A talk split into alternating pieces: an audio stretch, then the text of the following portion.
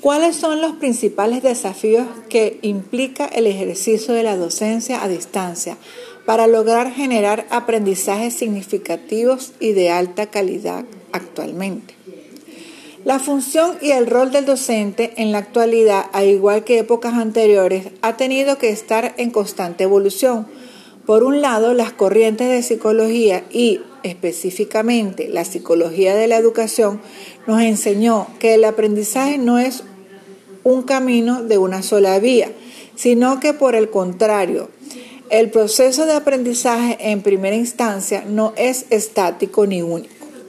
Luego de ser recipientes de información, lo que aprendes pasa a tomar la prioridad, tomando en cuenta sus particularidades y es así como vemos distintas teorías de aprendizaje como lo son conductismo, humanismo, constructivismo, aprendizaje social, entre otros. Pero más allá de esto, durante el proceso que ahora se conoce por lo que realmente es ocio, es el proceso de enseñanza-aprendizaje. El ejercicio o la función del docente ha tenido que estar en cambios constantes para asumir nuevas tendencias e innovaciones en lo que al enseñar se refiere. Un elemento importante en la distancia o lo impersonal que pudiera parecer el proceso educativo cuando vemos que la distancia no solo aleja, sino que es última y termina separando todo y esto pudiera parecernos una realidad futura de la cual no hay escapatoria. Pero en los procesos educativos nada está más alejado de eso,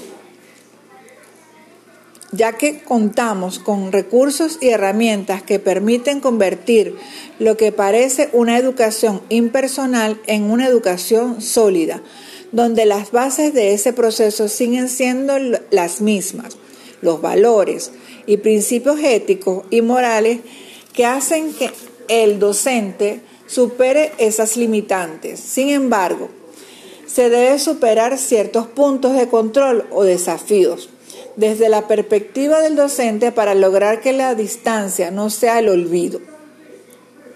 Por el contrario, la educación a distancia, además de ser pertinente, sea de calidad.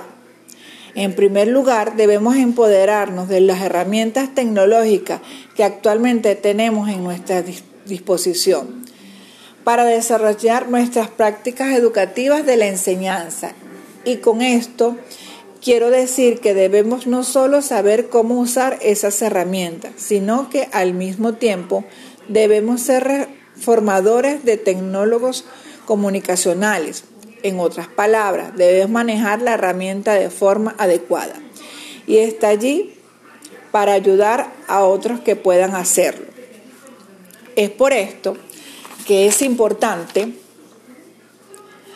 que un docente tenga ética y mística para estar dispuestos a manejar herramientas apropiadas y crear un vínculo o una dinámica tan importante que se convierta en personal, donde eh, los involucrados traten de reír, escribir, para que eso sea el canal de comunicación y que se sienta propio.